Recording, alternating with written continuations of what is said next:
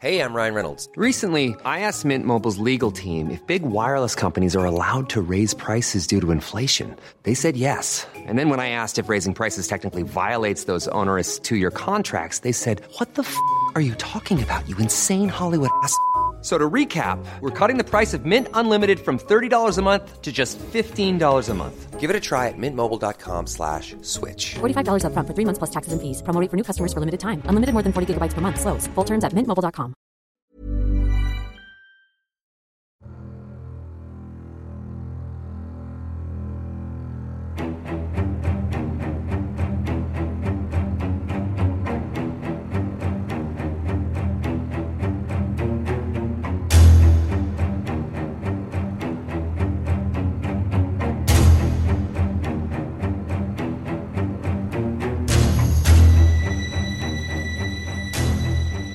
En el año de 1962, en el pequeño pueblo de La Yerbabuena, en México, dos hermanos convencieron a los habitantes de servirles como esclavos a cambio de tesoros y riquezas, presentándose como profetas milenarios de los dioses incas.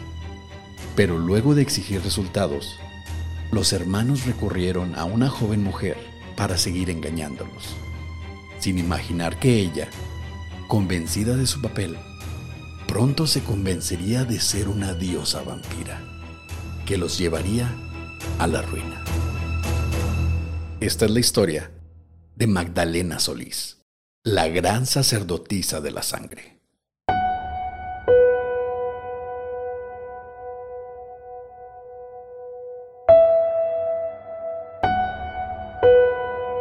Estás escuchando Señales Podcast.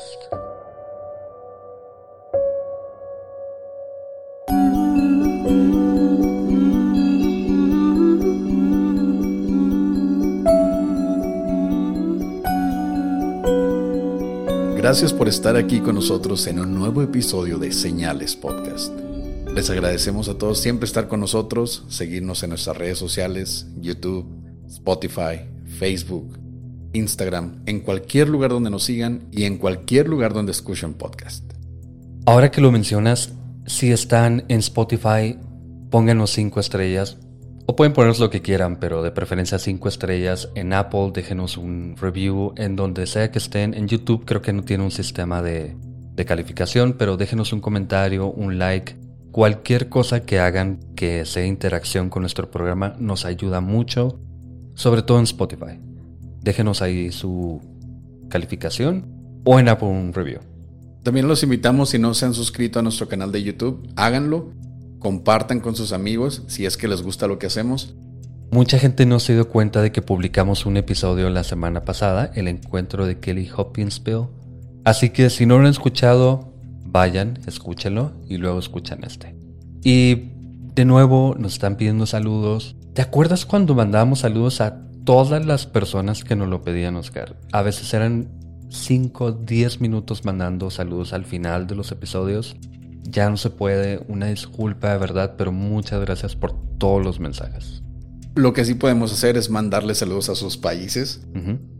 Hemos tenido mucha recepción últimamente en Costa Rica, hemos tenido en Colombia, ha repuntado bastante. Argentina, como siempre, fieles seguidores. Chile. Chile nuestro país, México. Les agradecemos bastante que estén con nosotros. Mucha gente también de Estados Unidos que nos manda mensajes en Instagram o en Facebook. Recuerden que en Facebook nos encuentran como Señales Podcast. En Instagram también con el mismo nombre.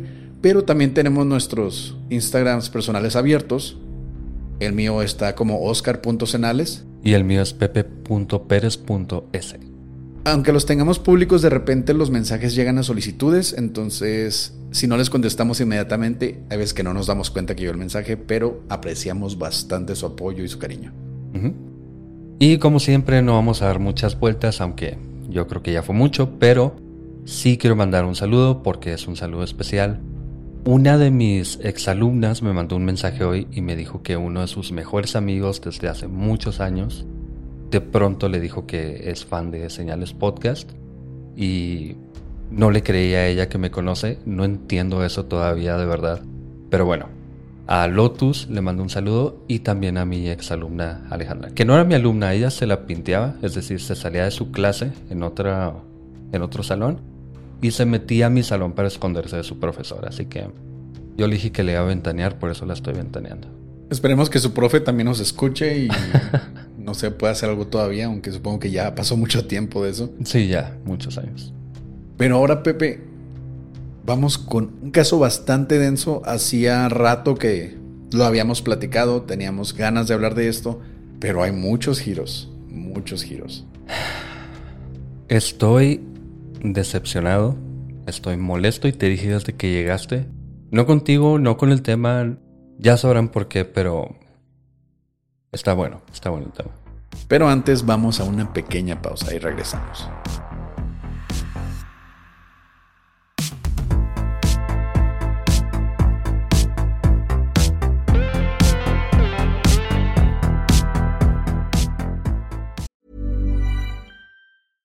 Ryan Reynolds here from Mint Mobile. With the price of just about everything going up during inflation, we thought we'd bring our prices down.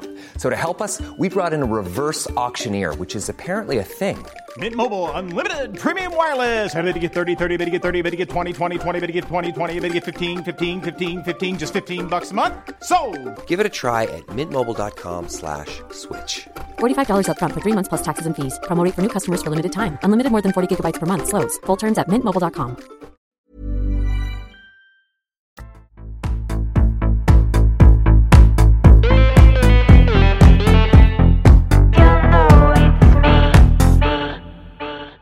Y ahora, la historia de Magdalena Solís, la gran sacerdotisa de la sangre.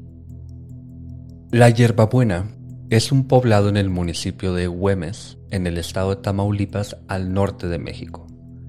Un ejido sin escuelas, sin estación de policía, ni siquiera una iglesia o parroquia que es muy raro en México, en donde habitan apenas 23 familias. De hecho, en el año 2020 el Censo de Población Nacional declaró la región como deshabitada. No quiere decir que no iba nadie ahí, pero no tiene importancia básicamente. Pero en el año 1962, el pueblo fue testigo de una de las historias más macabras de todo México. Ese año, los hermanos Santos y Cayetano Hernández llegaron a la Hierbabuena luego de pasear por el norte de México en busca de nuevas víctimas a quienes robar o estafar. Se dice que ellos eran personas que no trabajaban, que se dedicaban a robar, se metían a alguna tienda, estafaban a alguien a base de engaños, cosas de ese tipo. No sabemos por qué andaban por ahí, no sabemos por qué eligieron la hierbabuena, pero llegaron ahí. Y los pobladores de la comunidad, en su mayoría sin escolaridad alguna, eran el blanco perfecto. Al llegar al pueblo, Santos y Cayetano convencieron a los habitantes de ser profetas de los dioses antiguos incas. Según la historia, los hermanos usaron sencillos trucos de magia y lógica para sorprender y engañar a los pobladores, pero sus siguientes actos irían más allá de desaparecer una moneda o más. Incas, Pepe. Sí. Incas en el norte de México. El norte de México. Voy a poner mi primera bandera roja ahí. Pues los hermanos dijeron a las personas que si seguían sus instrucciones y deseos, ellos los ayudarían a encontrar tesoros perdidos en las montañas y cuevas de alrededor. Pero el hecho de que la civilización inca fuese de origen peruano, nada que ver con México como dices, era información que los pobladores no tendrían forma de saber o corroborar, especialmente a principios de los 60. Además, los hermanos lograron básicamente hipnotizar a los pobladores por medio de rituales con incienso de cannabis, acompañados de sacrificios animales en una de las cuevas cercanas al pueblo. Pero había un pequeño problema. Los habitantes de la Hierbabuena eran solo agricultores a pequeña escala y el poco dinero que tenían era suficiente apenas para sobrevivir, por lo que los hermanos pidieron otras ofrendas a cambio. Lealtad. Los pobladores se volvieron sus fieles sirvientes, tanto que Santos y Cayetano vivían como reyes. como reyes en un pueblo bastante pobre, pero al fin y al cabo tenían a estas personas que hacían todo para ellos. Lo malo es que como sirvientes, los pobladores fueron convencidos de ofrecer a sus hijas, la menor de apenas 14 años de edad, para el placer de los profetas, con la justificación de que, entre comillas, debían aprender sobre el sexo, palabra de los dioses. Peor aún, luego de abusar de las niñas y jóvenes, los hermanos las vendían a traficantes de personas que las prostituían en pueblos y ciudades cercanas. Tenían que conseguir dinero, después de todo, y cuenta la historia que los hermanos, enfermos de poder y placer, poco a poco incrementaron sus demandas sexuales, incluyendo a prácticamente cualquier miembro de la comunidad en sus orgías. Pero con el paso del tiempo, aún en la pobreza y después de perder a sus hijas, sufrir abusos y demás, las personas comenzaron a cuestionar a los hermanos. Las riquezas que les prometieron obviamente simplemente no llegaban. Así que los hermanos idearon un plan.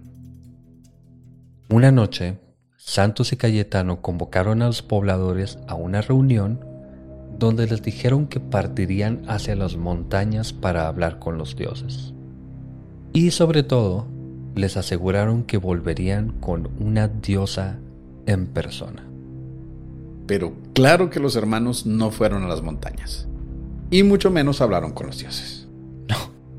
Lo que en realidad hicieron fue viajar a la ciudad de Monterrey, una de las ciudades más grandes e importantes de México hasta la fecha, en donde encontraron a los siguientes miembros de su plan. Santos y Cayetano lograron convencer a una chica llamada Magdalena Solís para acompañarlos al pueblo y hacerse pasar por la diosa inca que les prometieron. Te estás riendo. Sí, me estoy riendo. Te dije y les dije al principio que estoy triste y estoy molesto porque cayó. ¿Te acuerdas que una vez en, el, en uno de los episodios de el rancho Skinwalker, dije que me había decepcionado de uno de mis podcasts favoritos, Last Podcast on the Left, porque omitieron un detalle, o más bien dijeron mal un detalle, y no sé, yo los tenía en muy alta estima, yo, bueno, en fin. Pasó lo mismo con otro podcastero que es muy apreciado por nosotros, no lo voy a mencionar, no es en español, no vayan a pensar que es alguien, un colega o algo así, pero le va a caer la pedrada a varias personas. Si ustedes buscan Magdalena Solís en Google, en Spotify, en YouTube, van a encontrar dos imágenes. Una es la que tenemos de portada y otra es una persona totalmente diferente. Esa persona diferente es una persona caucásica, de ojos de color, rubia, para nada una persona, una chica de Monterrey llamada Magdalena Solís de Monterrey en los 60 esta persona en realidad es una mujer que se llamaba Dagmar Overby, que era una niñera asesina danesa. No sé quién fue el primero que utilizó esa imagen para referirse a Magdalena Solís. No tengo la menor idea. Puede ser un error muy sin sentido, no, no pasa nada. De hecho, creo que la imagen que usamos nosotros en este momento no es Magdalena Solís, simplemente es alguien que salió por ahí, que al parecer se llama igual pero es más acercada y se relaciona más con el tema que a Dagmar. Pero bueno, solamente quería aclarar eso. Espero que no vayan a decirle a alguien que lo estoy atacando, pero sí me molestó un poquito. Bueno, como tú dices, hay veces que la información salta a la primera y nos guiamos por eso, pero que haya sido otra persona importante dentro del True Crime dentro de lo que hablamos todos. Y ni siquiera la encontré porque yo sepa. ¿Sabes qué hice? Le di clic derecho en la computadora, le puse buscar en Google y me salió Dagmar Overby. Dos segundos tomó corroborar que no era la foto. no me hace sacar, Oscar, pero es, un poco triste. Ok. Bueno, volviendo después de... y esto no es nada, ¿eh? Espera después de este shock de, todo lo que... Porque yo vi bastantes videos, leí muchos artículos sobre Magdalena Solís y pensé yo, le, cuando ves la foto le pones la cara dentro de lo que estás leyendo y pues ahora que lo mencionas sí tiene sentido, ya no se ve nada menor de edad. No se ve nada mexicana en especial. Nada mexicana. Pero en fin, Magdalena Solís no era cualquier chica. Tristemente, Magdalena había sido forzada a la prostitución desde la edad de 12 años, con su hermano Eleazar trabajando como su proxeneta, aunque no queda claro si él era obligado también. Además, Magdalena se hacía de dinero extra leyendo las cartas, la fortuna y como medium, según ella contactando con los espíritus de brujas de la antigüedad. Así que Magdalena era la persona indicada para el papel.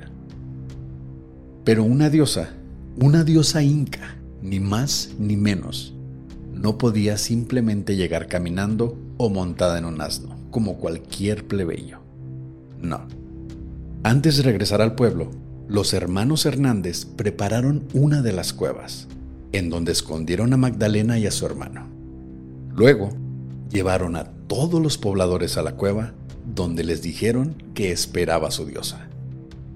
Esa noche, los miembros de la comunidad hicieron uno de sus rituales, mientras Santos y Cayetano producían una densa nube de humo que al desaparecer poco a poco, y luego de que Magdalena saliera de su escondite entre las rocas, reveló a la chica en el centro del ritual. Los habitantes estaban literalmente en presencia de un milagro. Pero lo que nadie se esperaba era que Magdalena, una chica con un duro pasado, aprovechó el estatus que ahora tenía en la comunidad para convertirse en una tirana mucho peor de lo que eran los hermanos Hernández.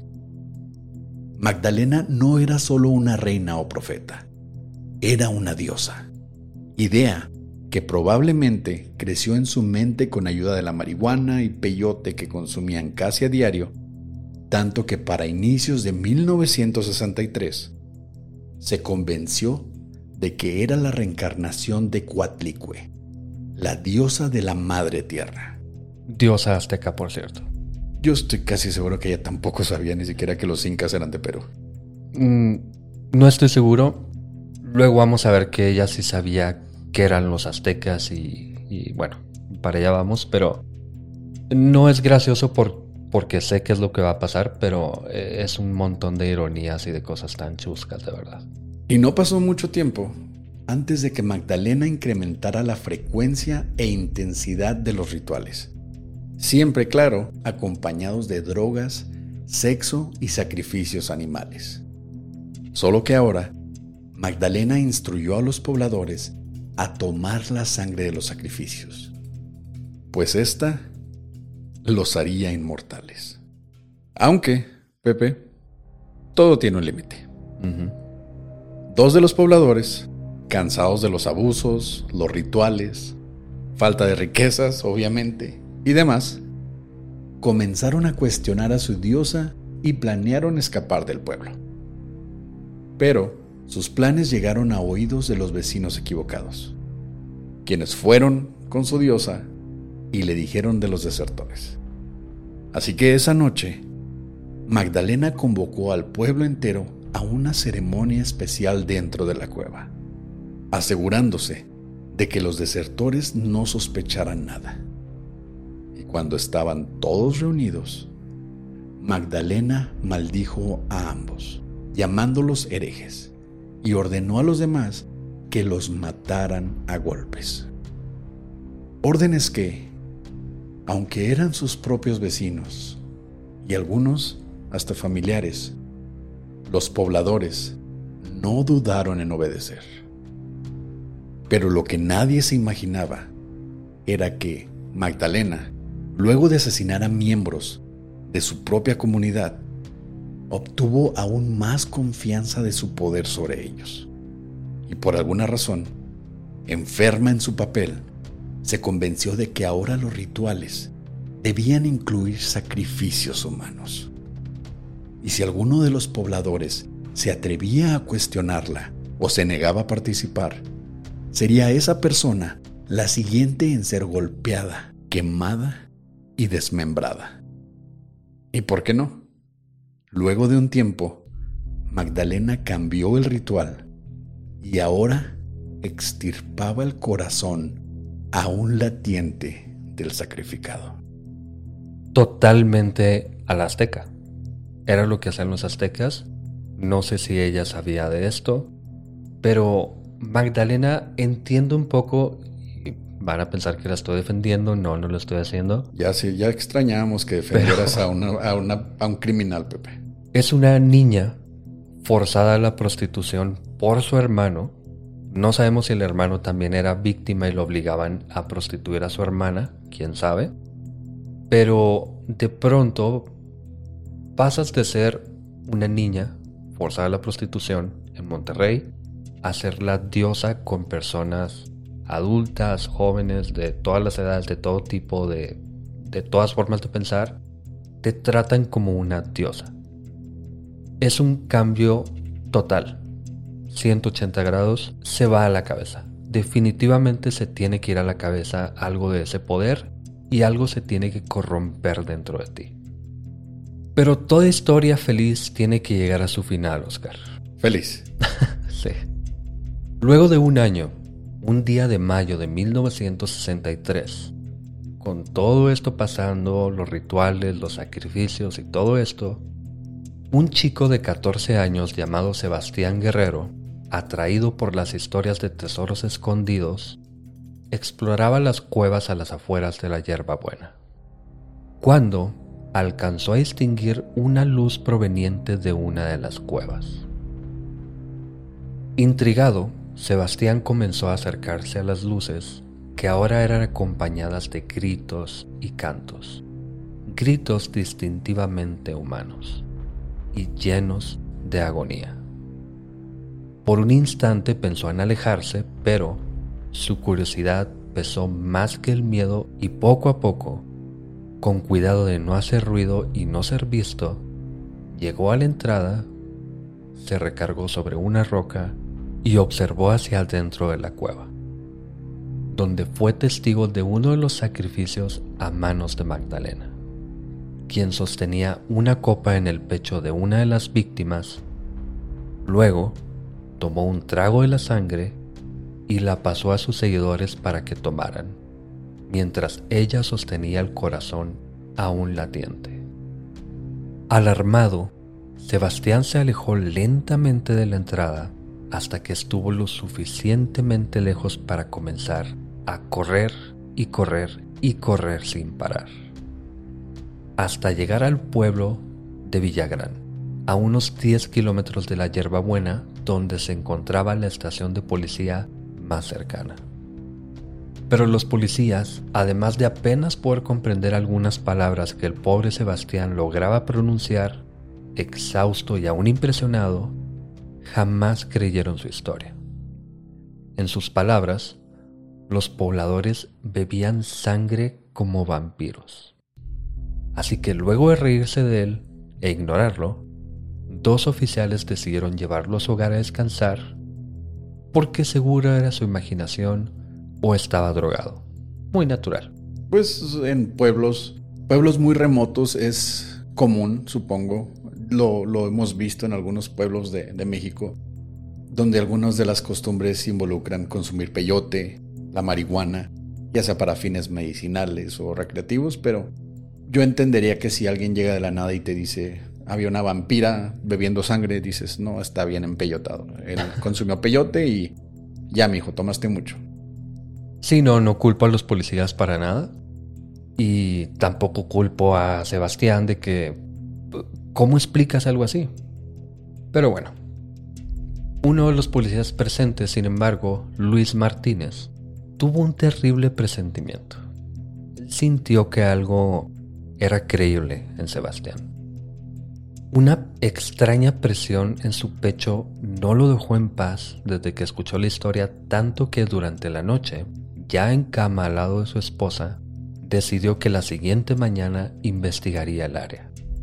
Así que ese día buscó a Sebastián y ambos partieron hacia la buena, de donde jamás regresaron. Al cabo de unos días de la desaparición de Sebastián, y en especial del policía Luis Martínez, las autoridades de Villagrán decidieron investigar lo que había sucedido. Así que el 31 de mayo, los oficiales, acompañados por un grupo de militares, partieron hacia la Hierbabuena. Al llegar, según los oficiales, encontraron a Magdalena, su hermano Eleazar y a Santos Cayetano, quienes se encontraban en un granero completamente drogados en posesión de una gran cantidad de marihuana. Magdalena y Eleazar fueron arrestados inmediatamente. Pero aunque Santos intentó escapar, los policías lo mataron a disparos. Pero los demás pobladores no se quedaron quietos. Desde el momento en que vieron a las autoridades, las personas tomaron sus armas y subieron hacia las cuevas que rodeaban el pueblo, desde donde dispararon contra los oficiales que intentaban llegar a ellos para arrestarlos. La gran mayoría de los habitantes murieron en el enfrentamiento y aquellos que sobrevivieron fueron arrestados. Y luego de la batalla, las autoridades encontraron los restos de Sebastián y Luis Martínez dentro de la granja. Sus corazones habían sido extirpados, así como los restos descuartizados de seis personas más dentro de las cuevas. Y Cayetano Hernández, el hermano restante, también fue encontrado sin vida, aunque luego se supo que fue asesinado por uno de los pobladores, Jesús Rubio, quien quería ser parte del círculo privilegiado, pero cuando Cayetano se negó, Jesús decidió asesinarlo. Hay varias versiones y hay como un consenso básicamente de que Jesús desde el inicio no estuvo muy de acuerdo, pero simplemente tenía como un trato con Cayetano de que le daba un poco de dinero, le daba un poco más de drogas o lo que sea, y ya. Pero luego, cuando mataron a Sebastián y al policía Luis Martínez, Jesús se molestó porque él y todos en el pueblo sabían que la policía iba a llegar. No iban a dejar que desapareciera simplemente uno de sus compañeros policías. Así que Jesús entró en pánico, se enfureció, fue con Cayetano y básicamente, supuestamente, le dijo yo quiero ser parte de los privilegiados porque sabía que los iban a defender. Cayetano obviamente le dijo que no, no quería perder su poder. Así que Jesús se molestó, le disparó con una escopeta y lo mató antes de que pasara todo esto, antes de los balazos, de los policías, de todo. Pero bueno, con el tiempo, Magdalena, Eleazar y Santos fueron enjuiciados en Ciudad Victoria, Tamaulipas, aunque solo fueron sentenciados por los asesinatos de Sebastián y Luis Martínez, ya que los pobladores sobrevivientes se negaron a testificar contra ellos. De ninguna manera se iban a atrever a testificar contra su diosa, porque para ellos las leyes de los humanos no eran tan fuertes como la palabra de la diosa en la que ellos creían. Sí, y Santos y Cayetano eran profetas literalmente profetas. Eleazar, el hermano, era probablemente un dios, también lo creían o algo así. Así que obviamente no iban a testificar contra ellos, pero al final recibieron condenas de 50 años de cárcel cada uno de todas formas, mientras los pobladores recibieron sentencias de 30 años por las otras seis víctimas encontradas. No se pudo comprobar, bueno, no creo que se haya comprobado que ellos los mataron, pero es lógico pensar que a esos seis cuerpos los mataron quienes, las personas que viven aquí, obviamente. Cuerpos descuartizados, sin corazón, sin nada, obviamente los mataron. Pero aquí es la segunda parte de la razón por la que estoy molesto, Oscar. Y esto no te lo platiqué.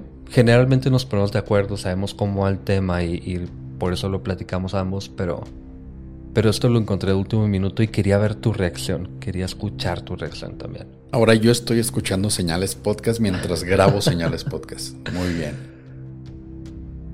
Pues busqué la información, me gusta llegar a la verdad y bueno, encontré un artículo un poco reciente, del 2017 si no me equivoco, en el que decía que los hermanos Santos y Cayetano no eran de otra ciudad, no eran de otro pueblo y llegaron a la Hierbabuena, que es un pueblo en medio a la nada.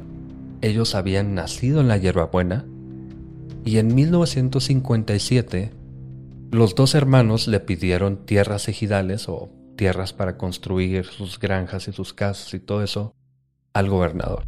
El gobernador se las concedió y esto hizo que ellos simplemente fueran jefes de todo el ejido.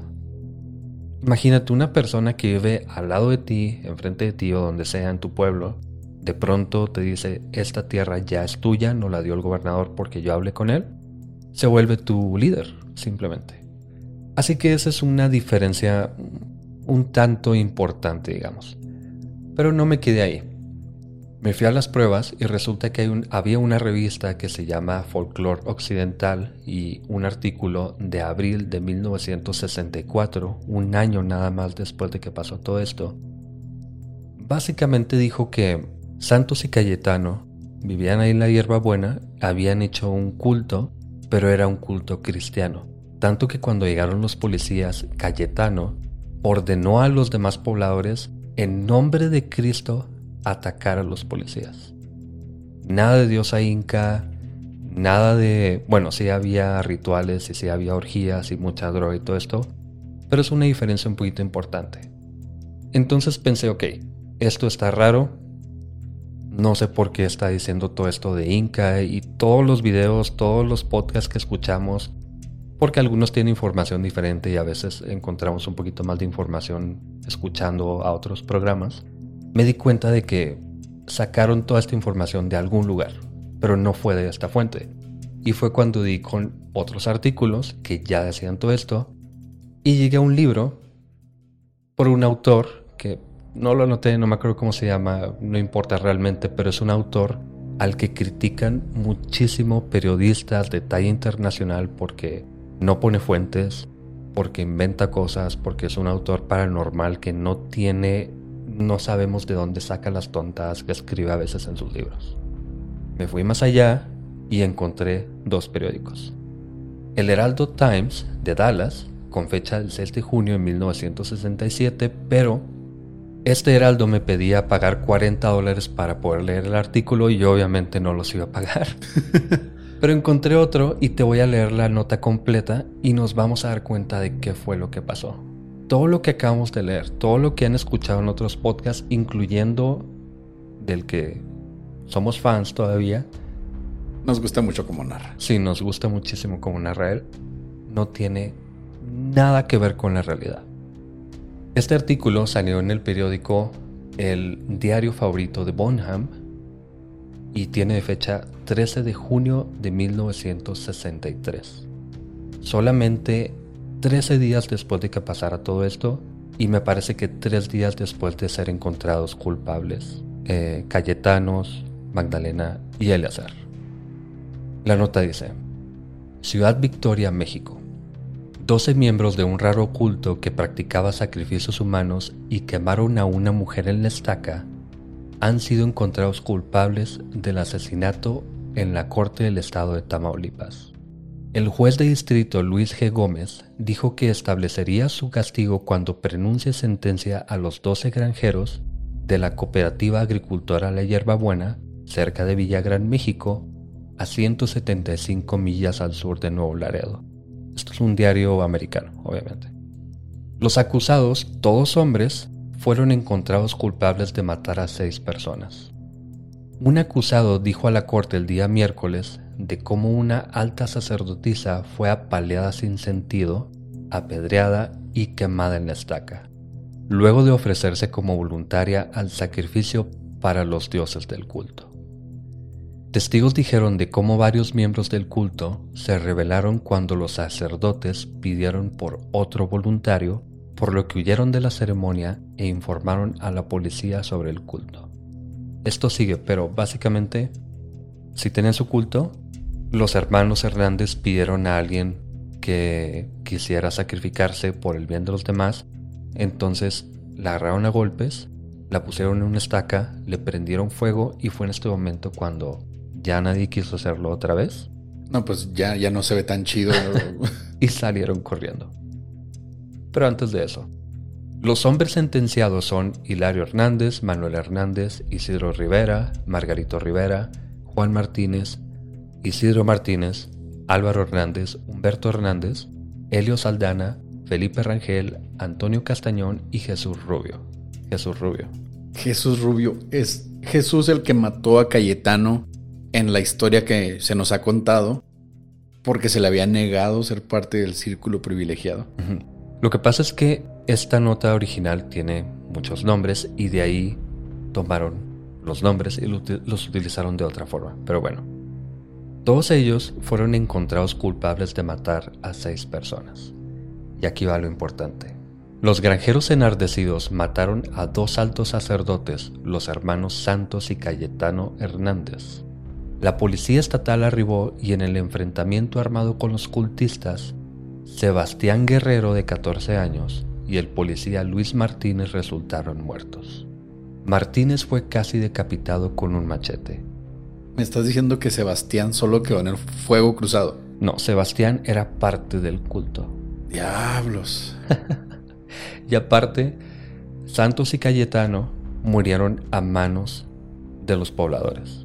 De nuevo, sacrificaron a una persona. Después de que la sacrificaran, preguntaron, ¿quién se anima a hacer esto otra vez? Nadie quiso, obviamente. Se enfurecieron con ellos. Los pobladores mismos los mataron, mientras otras personas salieron corriendo, avisaron a la policía y luego llegó la policía que se agarró a balazos con los pobladores, a los que mataron a los hermanos, y dentro de los pobladores estaba Sebastián el cual no fue un héroe que llegó corriendo a la cueva y fue a avisar a la policía, era simplemente parte del culto. Era parte del culto. Jesús Rubio, uno de los sentenciados, dijo que el culto fue iniciado por un adolescente y su hermana provenientes de Monterrey, Eleazar Solís y Magdalena Solís, ambos de 18 años de edad, no 14, y él dijo que la señorita Solís se presentaba a sí misma como la reencarnación de una sanadora muerta desde hacía 50 años. Sí era una medium, pero nada que ver con incas, nada que ver con diosas ni nada. No era Cuatlicue. No, pero lo más extraño, su hermano, Eleazar, decía ser la reencarnación de San Francisco de Asís. si, si pudieran ver mi cara en estos momentos. El juez dijo que los adolescentes serían detenidos, cito, hasta que encontremos todas las ramificaciones del caso y qué tan lejos se extiende el culto. Jesús Rubio dijo que Celina Saldana fue elegida como sacrificio, la primera mujer que se propuso para hacerla sacrificada. Y la única, ¿no? Porque después todos se, se asustaron porque... Sí, para allá vamos. Cito, porque ella era una seguidora inusualmente devota del culto. Él continuó diciendo que dar su vida supuestamente le mostraría a los cultistas dónde estaba el tesoro. Pero en sus palabras, nada sucedió. Obviamente, no sucedió nada después de sacrificarla. Y dijo Jesús, luego pidieron por otro voluntario, momento en que algunas personas entraron en pánico y huyeron del lugar. Así que esta historia fantástica que... Está muy buena, la verdad está muy buena. Creo que vamos a poder usar una palabra que hace rato no usábamos, Pepe. Justo en eso estaba pensando. Vamos a, volver. Creí que no íbamos a volver a esa palabra. Pero esto es, tiene el sello mejor ganado en mucho tiempo de guarrenazo. Yo pensé que me ibas a decir, ¿me estás diciendo que es mamada? Pues yo creo que es un guarrenazo, bueno, no hay nada paranormal realmente aquí porque no pasa nada paranormal. La diosa vampiro. Bueno, sí, pero simplemente dijo que era una diosa, pero no hizo nada. Los Warren dijeron que algo estaba embrujado y no lo estaba, entonces. pero, pero no hay. nadie dice que pasó nada, que pasara nada paranormal, aparte de que llegara en una bola de humo. Bueno, en fin. es mamá y es guarrenazo. Y sí, la historia simplemente dos hermanos del pueblo hicieron un culto porque tenían poder por haber conseguido tierras para los demás. Consiguieron a una prostituta que por cierto ya conocían porque ellos tenían algunos negocios ahí con los traficantes. La hicieron pasar por una medium que se comunicaba con una bruja y el hermano era la reencarnación de un santo. sacrificaron a una persona para encontrar tesoros. No sé dónde sacaron los tesoros, aunque en México en todos los cerros hay tesoros, aparentemente es una leyenda muy común. Y cuando no pasó nada, porque una de ellas se sacrificó y no encontraron el tesoro, no salió de la tierra, dijeron, ok, no funcionó, ¿quién sigue? Nadie quiso seguir, los mataron, llegó la policía, mataron a los demás y los que resultaron vivos, pues simplemente los arrestaron. Y Sebastián no era un héroe. Sebastián, fue uno de los malditos que ayudó a matar pues a uno. Era de un pobre cabrón de 14 años que fue influenciado por el culto. Sí, el hijo de uno de ellos o algo así. Es un guarrenazo y es un me estás diciendo que esto es mamada, Pepe. Y me da coraje. Esto no es fácil de encontrar porque es, te digo, un periódico me pedía suscripción, otros los tuve que buscar en archive.com, no archive.org. tuve que buscar por muchos lados, pero esto es algo que encuentras en una hora de buscar. No, no es algo que salta a la vista, pero es algo fácil de encontrar. Sí. Sí, si te metes en el tema. Es accesible, sí. Y sí, se ha caído, se han caído varias personas con este episodio de mi, de mi lista de héroes, por decirlo así. Me sigue gustando mucho cómo narra la persona a la cual seguimos. Nos gusta mucho cómo narra. No vamos a mencionar el nombre por respeto porque es, es un colega de, pues de lo que hacemos, del podcast. Y como decías en inglés, no vayan a decirle nada a nadie de los que conocen. Somos amigos todos. Pero sí, ya lo teníamos en muy alta estima. Todavía lo vemos en YouTube, es bastante interesante. Ya después mencionaremos, pero sí nos gusta mucho cómo narra. Sí me quedé con... Me quedé sin palabras. Esta historia está muy buena. Y generalmente cuando encontramos una historia muy buena termina demasiado mal. No fue trágico, fue simplemente decepcionante. Fue trágico también, murieron muchas personas. Gracias por escuchar Señales Podcast. Buenas noches.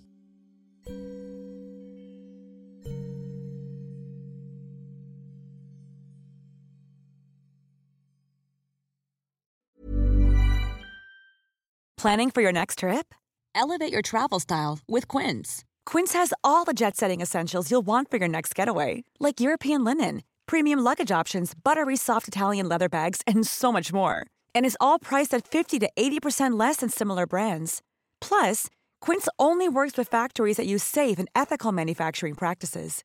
Pack your bags with high-quality essentials you'll be wearing for vacations to come with Quince. Go to quince.com/pack for free shipping and 365-day returns.